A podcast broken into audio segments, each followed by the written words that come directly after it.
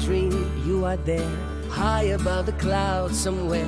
Rain is falling from the sky. 朋友们，大家好！您现在收听到的是 FM 二三零九幺四知乎日报，我是主播绵尾巴，也欢迎朋友们能够关注绵尾巴的新浪微博，还有腾讯微博。最近呢，有很多朋友留言表示非常喜欢我们节目的背景音乐，希望能够分享给大家。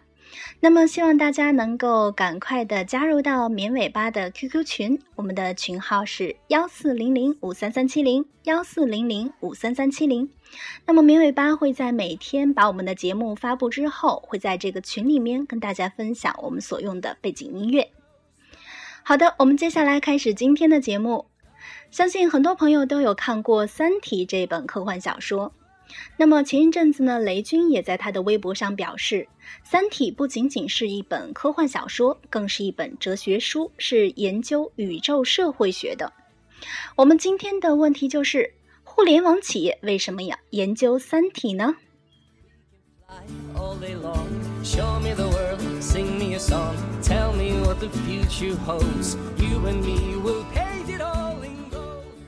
实际上呢，《三体》在互联网圈子里受推崇的程度远远超出了大家的想象。这不是因为《三体》给了互联网公司多少新的启示，而是《三体》中的场景和当今互联网行业的情况吻合的太好了，所以在互联网创业者看来感同身受，代入感太强烈，一不小心就成了脑残粉，然后对同行和下属进行安利。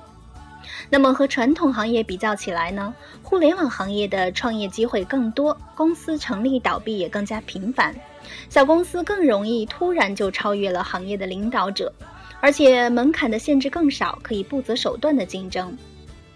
那么接下来呢，就从《三体》来一个个人改编，相信看过《三体》的朋友们都能看得懂了。生存是创业公司的第一需要。公司需要不断的扩张，但市场总量有限。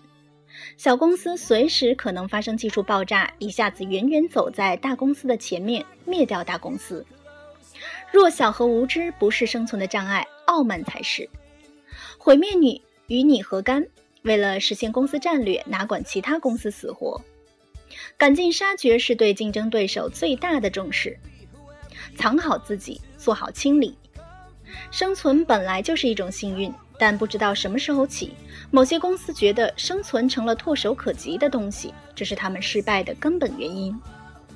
降维攻击，不惜把市场环境做得更恶劣，自己宁可活得惨一点，也要让竞争对手先死。不能在低维生存的小公司，就只能灭亡。宇宙很大，生活更大，也许以后还有缘相见。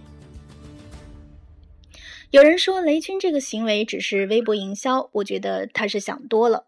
在集团战略会上花很多时间谈《三体》，只为微博营销，那也太看得起微博了。微博里植入广告只是顺便而已。我相信雷军是非常真诚的推崇《三体》，因为身边有不少类似的互联网创业者，都很能理解这种情况。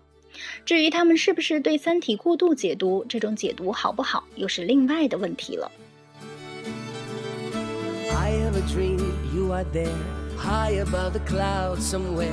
Rain is falling from the sky, but it never touches you. You're way up high. 好的，今天的节目就到这里了，感谢大家的收听，也希望朋友们能够加入到绵尾巴的 QQ 群里面，幺四零零五三三七零幺四零零五三三七零，绵尾巴会把我们每天节目所用的背景音乐给大家做一个分享，明天见。